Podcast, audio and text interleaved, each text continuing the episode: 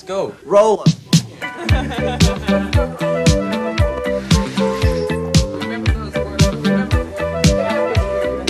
Hola amigas y amigos, les habla Mauricio de Medina y les doy la bienvenida a un episodio más de Aprende, ahorra e invierte.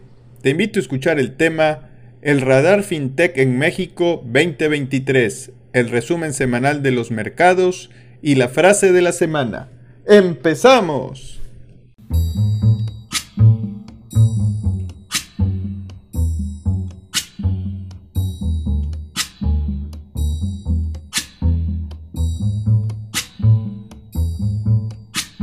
When the night has come and the land is dark. CETES, una oportunidad histórica. Si quieres saber cómo funcionan los CETES, su precio, los diferentes productos de ahorro que contienen CETES y dónde comprarlos, toma mi curso en línea sin costo en mauriciodemedina.com. Regístrate hoy. El tema de la semana ¿Qué tal amigas y amigos? Les habla Mauricio de Medina en un episodio más de Aprende, ahorra e invierte en esta sección que hemos titulado Disrumpiendo las finanzas, donde me acompaña el doctor Rodrigo Caballero. ¿Cómo estás? Bien, muchas gracias. Bueno, y en esta ocasión vamos a hablar de cómo se encuentra el sector fintech en México. Y para ello voy a tomar algunos de los datos de un reporte de la empresa Finovista. Y este reporte lo que nos traduce es cómo está conformado el ecosistema, qué empresas eh, se encuentran en este ecosistema fintech específicamente en México, cómo ha crecido, cuántos ingresos tienen aproximadamente eh, por año, eh, por sectores, cuántas eh, personas laboran en promedio en cada una de estas empresas. Y como se ha visto y se ve en este reporte al cierre del 2022 tomando cuatro años hacia atrás pues vemos un crecimiento importante. Lo que nos dice este reporte es que México nuestro país arranca el 2023 con 650 empresas fintech, lo que representa un incremento del 26% en relación al año 2021. Eh, el sector está dividido en, varios, en varias especializaciones, así les voy a llamar, donde tú tienes enfrente de ti, Rodrigo, a estos sectores. ¿Los podrías mencionar? Sí, claro, este, digo, Finovista aquí hace el, eh, la división en el, lending, open, finance, wealth management, insurtech, proper, prop tech, enterprise technologies, payments, eh, crowdfundings, que digo, me, parece interesante la manera en la que lo dividen ellos. Eh, sí es una, una buena manera. Creo que no, algo que vale la pena mencionar es que no es la forma oficial, ¿no? Dependiendo de lo, del autor en el que busques, hay ah, algunos que lo agarran con diferentes formas, pero me parece bastante adecuada la que hace Finovista, ¿no?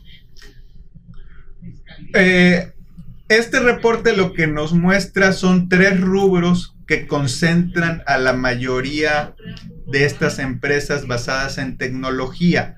Uno es el de lending, con 42 empresas, que es uno de los nichos eh, más grandes. Y bueno, como hemos sabido y sabemos en nuestro país, pues uno de los problemas de las pymes, porque nuestro país es de pymes, es el acceso al crédito.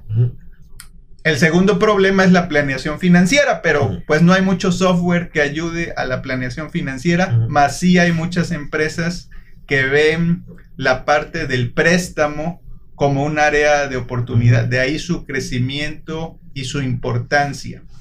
En el segundo lugar tenemos Enterprise Technologies for Financial Institutions con 40 empresas y estas empresas lo que hacen es trabajar de una manera tipo alianza con instituciones financieras para eficientar algunos de sus procesos. Antes de entrar al, al aire hablábamos de hoy en día que está tendiendo la industria a tener contratos digitales donde ya no tengas que ir a la sucursal, pues eso implica un proceso de reconocimiento y autorización eh, que tiene varias eh, que tiene varios requisitos que como el poder eh, tomar una selfie, validar la, la INE, este, ver que estés vivo, llevar este, una firma electrónica, es un proceso que tiene varios eh, matices, varios requisitos, y es ahí donde algunas empresas se han posicionado. Ese es un ejemplo de este sector o de este nicho. Y el tercer lugar, pues es el de pagos, con el número 27, con 27 empresas. No sé si quieras, Rodrigo, mencionar algunas empresas que se ubiquen en estos sectores. Sí, de hecho, eh, ahí para complementar en el tema de lending, este, es una, uno de los principales rubros, como mencionas, es el más grande. Eh, principalmente he observado que hay dos formas en las cuales se puede utilizar la tecnología. Uno es donde la empresa se hace responsable del dinero que le eh, capta por medio de los inversionistas. Esto también se le puede llamar que eh, de alguna manera que es crowd, bueno, ya no le llaman crowdfunding, le llaman crowd, crowd lending este, pero al final viene la definición de crowd por la multitud, ¿no? Eh, anteriormente las SOFIPOS solían, o bueno, sí, es, o sí son los SOFIPOS, ¿no? Sí. Este, solían agarrar y captar el dinero para, este, pero buscaban pocos inversionistas que tuvieran mucho dinero. Pero esto, esta revolución de tecnologías con, a través de FinTech, lo que ha hecho es que busques a muy, muchos inversionistas con poco dinero. Y las dos formas que he visto es que se hace responsable la empresa del dinero que entra y ellos te pagan una tasa de interés. O la otra es que ellos se ponen solo como intermediarios. Entonces, eh, el inversionista aquí asume el riesgo, pero directamente de la persona a la que le prestan. Ok. Entonces, en ese sentido, vale la pena saber a de qué manera, si tú quieres ser inversionista en una lending, saber a quién le vas a prestar el dinero, si a la Sofipo o a la persona. Y eso se van a dar cuenta cuando lo vean ahí este, en, las palabras, en las letras grandes y chiquitas también, ¿no? Y unos ejemplos de ground lending vienen siendo Dupla. Dupla viene siendo una de esas empresas en las cuales eh, la institución es la... Em, intermediaria y tú le prestas directamente a, a, los distintos eh, personas que quieren tener el crédito, ¿no? Las otras que existen son Yo te presto, Cubo Financiero, Yo confío, y así como ellas, como mencionamos, pues es la más grande del rubro, entonces hay, hay muchísimas. Lo único que sí puedo decir es que hasta abajo, cuando busquen una este, empresa fintech, que estén eh, regulados por la ley fintech y hasta abajo de, la, página web suele estar. Y obviamente para tener mayor seguridad, eh, ver que esos números de registro sí coincidan, ¿no? Con, con la parte de la, de la regulación. Bueno, ahorita vamos a hablar un poquito de la regulación, pero quiero corregir uno de los datos que les acabo de mencionar en relación al número de empresas y voy a, y voy a corregir. En cuestión de lending, hay 145 empresas, en Payment 116 y en Enterprise Technologies for Financial Institutions 101. De ahí sigue Enterprise Financial Management 69, Financial Wellbeing, donde entra la parte de factoraje 68, Insurtech, que es un área que yo creo va a crecer mucho en el futuro, un día tendremos que hablar de cómo han crecido los seguros y todo lo que tiene que ver con el acceso a la salud, ah. que es un tema que se viene muy fuerte, sobre todo cuando la pirámide poblacional se invierta. Ah. Eh, ahí hay 39 empresas, PropTech 32, eh, Wealth Management 31, Es un nicho que en lo particular pues sigo mucho. Eh, ahí se encuentran algunos jugadores grandes en Well Management, Open Finance 25, Digital Banks 23 y en el último lugar Crowdfunding con 14. Así es como está segmentado el mercado de fintech y uno de los puntos que menciona este reporte es que México sigue siendo un lugar muy atractivo para operar. ¿Por qué? Por el tamaño del mercado y por la brecha entre oferta y demanda de los servicios financieros. Eh, todavía hay mucho camino por recorrer y es una oportunidad. En relación a, bueno, los ingresos, eh, de acuerdo a este estudio, el rango de ingresos de todo este universo, pues es de aproximadamente 500 mil dólares anuales. Entonces, pues para que ustedes se den cuenta de cuánto tienen en promedio, pues todo esto, aunque sabemos que algunas, este, pues la diferencia es muy grande en relación a los números que, se manejan, ¿no? Eh, en, relación al, rubro que tiene más, más empresas, pues es bien sabido que el acceso al crédito es algo que todavía eh, causa mucho dolor, mucha necesidad en las pymes y de ahí que el acceso a pues obtener recursos se vuelva muy importante donde pues yo sé que el segundo problema es la planeación financiera, pero es raro encontrar pequeñas empresas que lleven un buen proceso de planeación financiero debido a que pues uno está muchas veces pensando en el producto, en contar con el capital humano que pueda desarrollar ese producto, en el dinero que hace falta para poder desarrollar o penetrar un mercado con el producto o servicio. Está uno inmerso en la operación y la parte estratégica es donde muchas veces se adolece y eso requiere tener información financiera rápida, eh, veraz, oportuna, porque cuando estás en una startup, ah. este, pues hay que tomar las decisiones a la velocidad de la luz. ¿Estarás de acuerdo? Sí, totalmente. Entonces, ¿cuál es el área que más te gusta a ti, eh, Rodrigo? Digo, en, general, este, todas las áreas creo que tienen sus bondades. Una de las que más me ha apasionado en los últimos años es la de PropTech, este, que en, en sí viene siendo crowdfunding de bienes raíces. Este, en el sentido de que eh, hace algunos años la única forma en la cual tú podías tener acceso a comprar un, departamento, una casa para rentar o una oficina era por medio de el activo completo, ¿no? Entonces eso em, segmentaba y excluía a un porcentaje grande de la población de tener en su portafolio de inversión productos de real estate.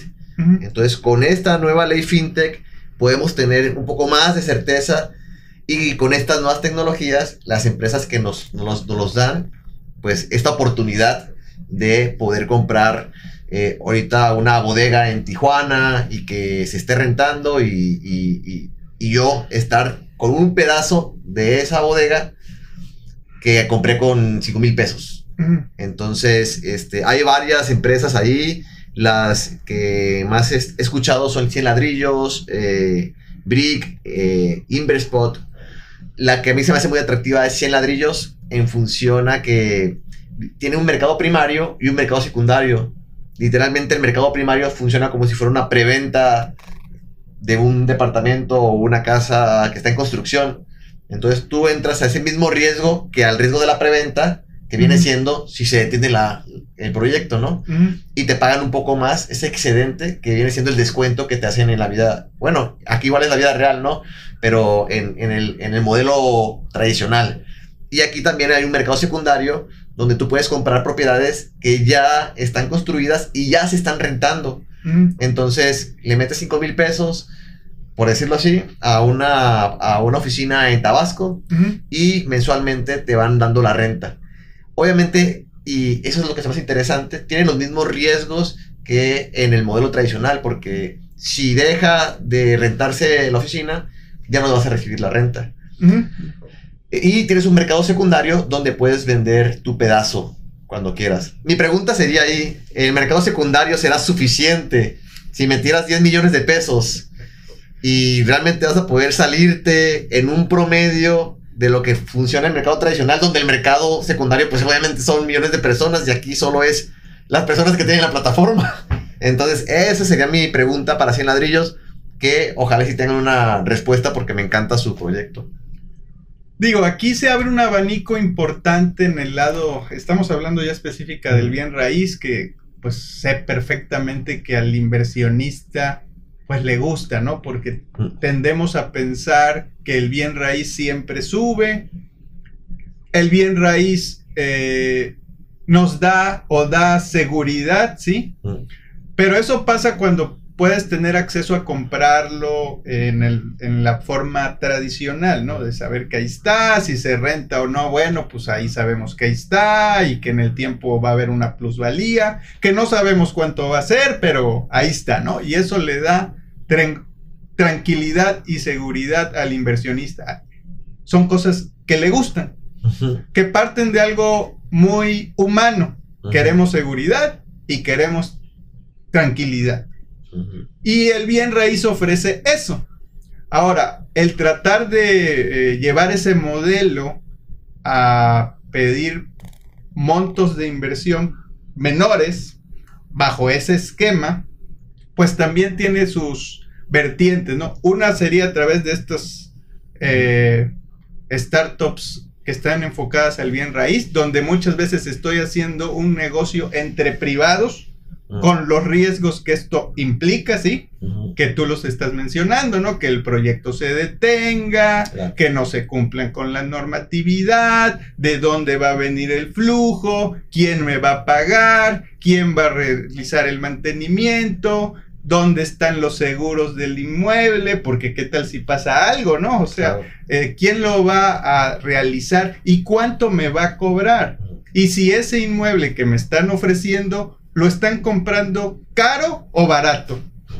Entonces son las preguntas que hay que hacerse. Y si tengo la necesidad de salirme de esa inversión, pues ¿cómo me voy a salir? ¿Con una penalización? ¿Tengo que buscar al comprador que, que tome mi porción? ¿Eso va a afectar el desarrollo al final? Este, son las preguntas que hay que hacerse, ¿sí? Claro. No nada más es, ah, está de moda, está bonito, cinco mil pesos, voy y los pongo. Sí. Eh, esas son las preguntas que hay que hacerse. Donde también está la otra opción, que es la que me gusta a mí, que es la a partir de las fibras, ¿no? Mm. Pero esa es otra opción donde también tengo acceso a mercados o del bienes raíces, ¿no? Donde también podría estar participando por sectores o con un mercado eh, diversificado, ¿no? A diferencia de estas eh, empresas privadas, pues ahí por lo menos tengo la certeza de que estas son empresas públicas, las fibras, y que por lo menos tengo como inversionista acceso a información que pasa por una auditoría. Acá no hay auditoría, ¿no? Muchas veces se sustentan diciendo firmado ante notario, pero eso no, no es garantía de nada, ¿sí? Sí, te da un respaldo, pero te tienes que meter a juicio y sí es, es difícil.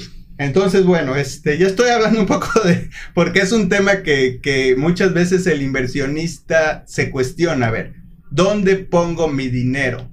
¿Negocios, bienes raíces o instrumentos financieros? Y lo que yo digo es, tienes que saber y tienes que preguntar y tienes que saber los riesgos y los beneficios. Cuando se hablan de cantidades pequeñas, pues no pasa nada o, bueno, tal vez no tiene un impacto en el patrimonio, sí, pero cuando ya estás hablando de cantidades eh, que representan una parte de tu patrimonio, pues tienes que saber, no nada más es de estar apostando, sí.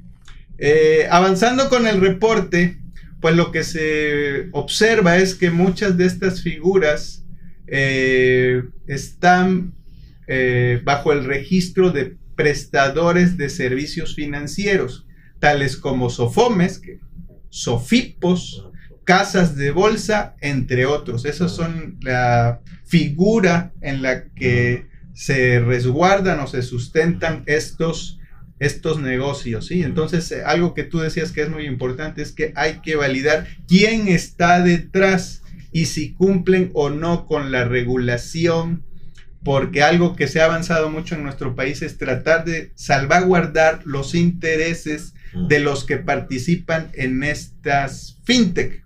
Y habrá, eh, y va a seguir existiendo, empresas que se mencionen o den la apariencia de ser fintech cuando no lo sean. Claro, no, definitivo. Y, el, como alguna vez escuché, el, lo más delicado como profesión es el dinero, perdón, la salud y después el dinero. Es lo segundo más importante. Y la verdad es que una de las cosas que tenemos que cuidar como nosotros como financieros, pero igual el inversionista, es mantenernos escépticos porque eh, es muy padre todo lo que se está generando con la tecnología, pero igual vienen esos focos rojos de eh, empresas que quieren, se hacen llamar tecnológicas y en sí solamente son este, eh, pues charlatanes, ¿no? Y de eso hay en todos los mercados, ¿sí? Este, entonces hay que poner mucha atención a eso. ¿Qué tecnologías usan estas empresas? Bueno, usan Open Finance y APIs, que son las que la mayoría usan. Ya muchas de estas empresas están muy enfocadas al análisis de datos, a la analítica, a la big data, eh, de servicios en la nube. Entonces se basan de toda la tecnología para llevar a cabo estos negocios donde ya, eh, pues lo hemos venido mencionando, tuvimos un capítulo la vez anterior donde cada vez más se habla de inteligencia artificial para poder desarrollar y penetrar en este mercado todavía mucho más eh, segmentado, ¿no? Claro, ahí mencionando esta parte de Big Data, un ejemplo clarísimo puede ser la aplicación de Didi, que es la competencia directa de Uber, para los que no lo conozcan.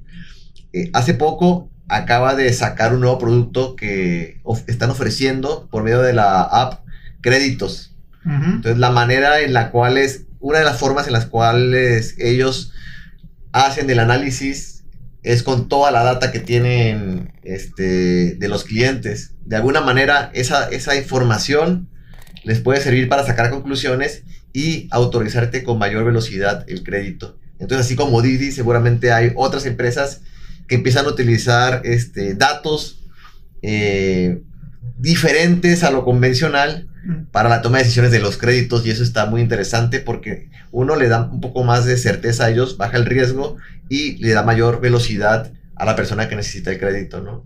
Sí, al final del día todos estos negocios tecnológicos se vuelven un producto financiero donde buscan ver qué hace uno con el dinero de los usuarios, de los clientes, y de esa manera a veces el producto pues ya no es tan relevante, sino qué se hace con el dinero, ¿no? Eh, modelos financieros bastante avanzados eh, que requieren mucha matemática, mucha modelación de gente a la que le gira la canica a alta velocidad y ahorita me acordé de otro capítulo que también hicimos que fue del este FTX, mm. que es gente que vaya, le gira la, la, canica, que tiene otra frecuencia a la hora de implementar negocios. Y bueno, eso también me hace pensar que si bien el crecimiento de las fintech ha sido meteórica, no sé si muchas de estas puedan sobrevivir en el mediano largo plazo porque los modelos no están 100% probados de su funcionamiento y el lanzamiento y penetración del mercado requiere altas inyecciones de dinero. Y a veces, pues, si uno tiene la fortuna de que se da un requerimiento, necesidad del mercado, cuando el producto está listo, pues te va súper bien. Pero si uno de esos factores no, no se da ese timing, pues es donde vienen los problemas, porque esos que inyectan dinero, pues están buscando un rendimiento y al igual que todo mundo, lo quieren ya. Sí. No, de acuerdo. De hecho, ahí para cerrar esa idea, es justamente lo que eh, se comenta de los unicornios, ¿no? Eh, en ocasiones, bueno, y creo que en la mayoría de las ocasiones suelen distorsionar el objetivo real de la empresa. ¿En qué sentido? Si ellos nacen y funcionan de la captación de los mil millones de pesos que lograron agarrar, su compromiso final termina siendo con los inversionistas y descuidan de alguna forma la realidad de la operación y la rentabilidad, ¿no? Porque esa empresa no nace de los retornos del producto, sino nace de los miles de millones y en ese sentido creo que a veces que lo que suele pasar es que buscan crecer sin importar las consecuencias. ¿Y cuáles son las consecuencias? El observar si su operación realmente es rentable. Entonces cuando ya crecen y le demuestran a los inversionistas que ya son los grandes que querían, se dan cuenta que es una maquinaria que es inútil sin el dinero externo, ¿no? Y es ahí donde empiezan los problemas. Eso me recuerda a un caso, eh, creo que tenemos tiempo, de cuando los fundadores de Twitter fueron a presentar su idea original, que era un podcast, y se dieron cuenta que Apple lo iba a lanzar y ya habían recolectado mucho dinero para desarrollar la aplicación y dijeron, no vamos a poder competir contra Apple. Fueron y le dijeron a los inversionistas, ¿saben qué? Ahí les va su lana de vuelta porque no nos vamos a meter por ahí. Los inversionistas les dijeron, confiamos en el equipo de ustedes. Piénsenlo el fin de semana, vengan con otra idea y si no vienen con una buena idea, entonces vemos qué pasa. Se encerraron los tres, de ahí nace el hackathon se encerraron, sí. Órale. Y en ese fin de semana hicieron toda su lluvia de ideas y eligieron la que aparentemente era la más, la menos viable. Iba a usar otra palabra, pero eligieron la que decían esto, pues es lo más que se nos ocurre, ¿no? Que era el microblogging, textear y, mm. y, así nace Twitter. Regresan con estos inversionistas y les dicen, bueno, ya les habíamos dado la lana, va. Y es así como estos hombres lanzaron esta idea que después venderían en, se hicieron multimillonarios, ahora ya sabemos quién es el dueño, pero es así como recibes mucho dinero y a veces no hay la garantía de poderlo ejecutar en tiempo y forma y ofrecer un buen producto por un lado satisfacer una necesidad, una demanda y al mismo tiempo darle un retorno al inversionista. Entonces creo que se vieron muy honestos en decir, pues no, pero eso no pasa siempre, o sea, hay gente que ya teniendo el dinero, pues no se quiere desprender de él y llevan el proyecto hasta sus últimas consecuencias. Y hay muchos, muchos casos de eso. Dentro de los retos, Escalar operaciones e internacionalización, ese es el mayor reto. Acceso a financiamiento, lanzamiento de producto o servicio, atraer y retener talento, preparación del cliente, seguridad cibernética y conseguir e implementar infraestructura adecuada, stock tecnológico, dice aquí. Entonces, bueno, eh, esto es parte de lo que dice este, este documento. Adicionalmente, que, bueno, eh, los mecanismos regulatorios en México han avanzado de manera importante, superando a los contrapartes en Latinoamérica.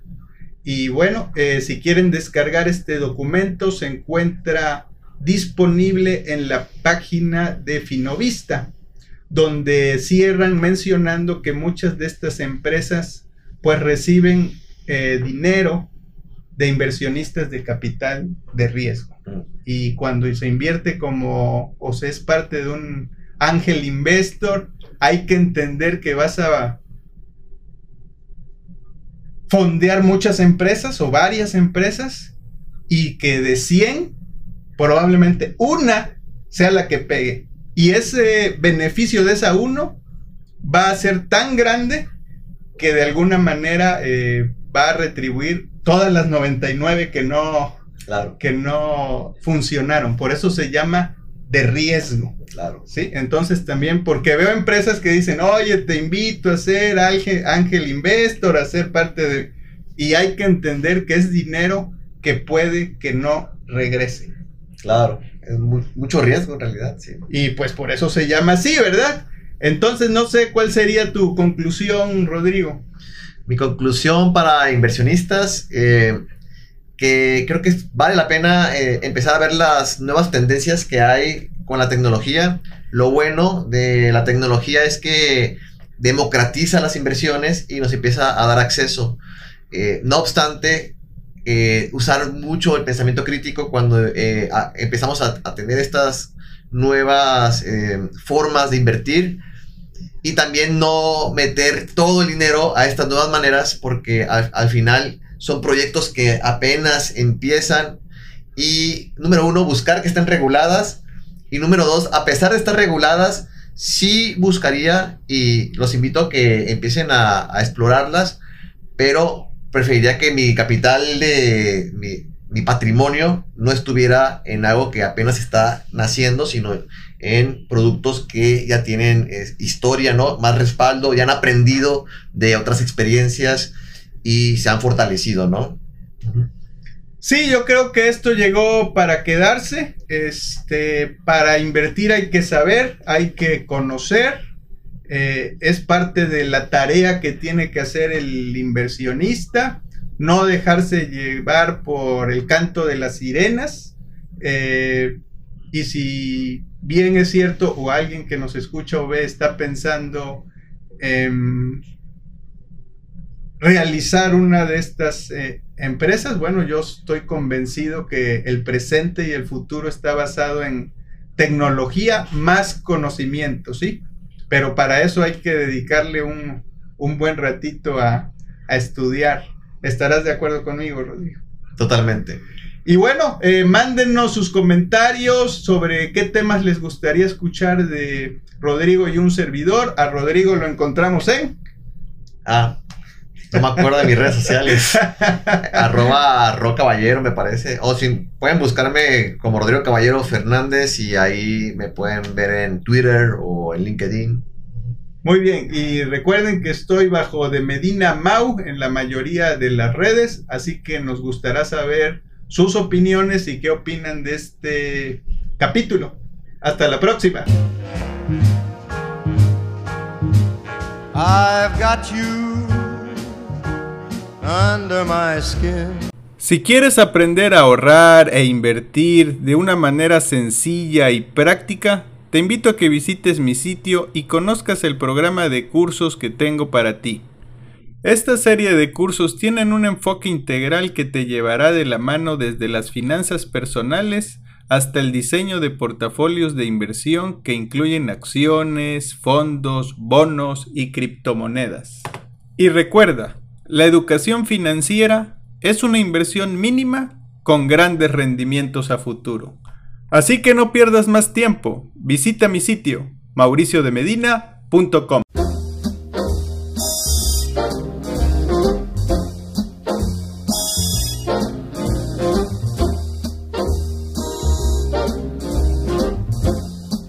Resumen semanal del mercado. Al cierre de la semana del 31 de marzo del 2023, tenemos que el dólar fix tuvo un rendimiento semanal negativo de 2.5% y cierra en 18.04 pesos por dólar. El índice de precios y cotizaciones de la Bolsa Mexicana de Valores tuvo un rendimiento semanal positivo de 4.1% para ubicarse en 53.904 puntos, mientras que el índice norteamericano Standard Poor's 500 tuvo un rendimiento semanal positivo de 3.4% para colocarse en 4.109 puntos. Por otro lado, en la semana, el CETE a 28 días se ubicó con una tasa nominal del 11.34%. La inflación se muestra en 7.12% y la tasa de referencia en 11.25%.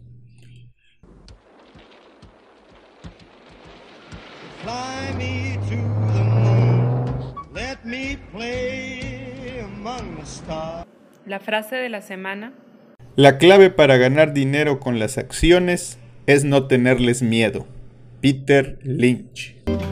Tall and tan and young and lovely, the girl from Ipanema goes walking, and when she passes, each one she passes goes, ah. Visita mi portal y encuentra herramientas sin costo. Recuerda que en mi portal podrás encontrar los siguientes ebooks, iniciando mi plan financiero, planeación para el retiro y 5 cosas que debes saber sobre el Bitcoin. Adicionalmente, podrás acceder a un curso en línea totalmente gratuito de nombre Introducción a la Planeación Financiera. Todo esto con un solo objetivo, brindarte herramientas para que tomes las riendas de tu presente y tu futuro financiero.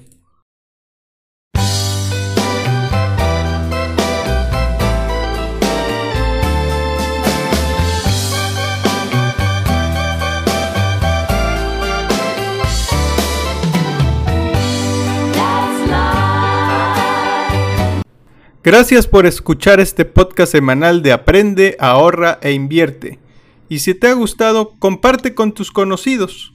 Recuerda que me puedes encontrar en redes bajo de Medina Mau y aprovecho para invitarte a mi sitio mauriciodemedina.com, donde podrás encontrar ebooks, blogs, videos, podcasts, cursos y mucha información adicional. Hasta la próxima. Let's go.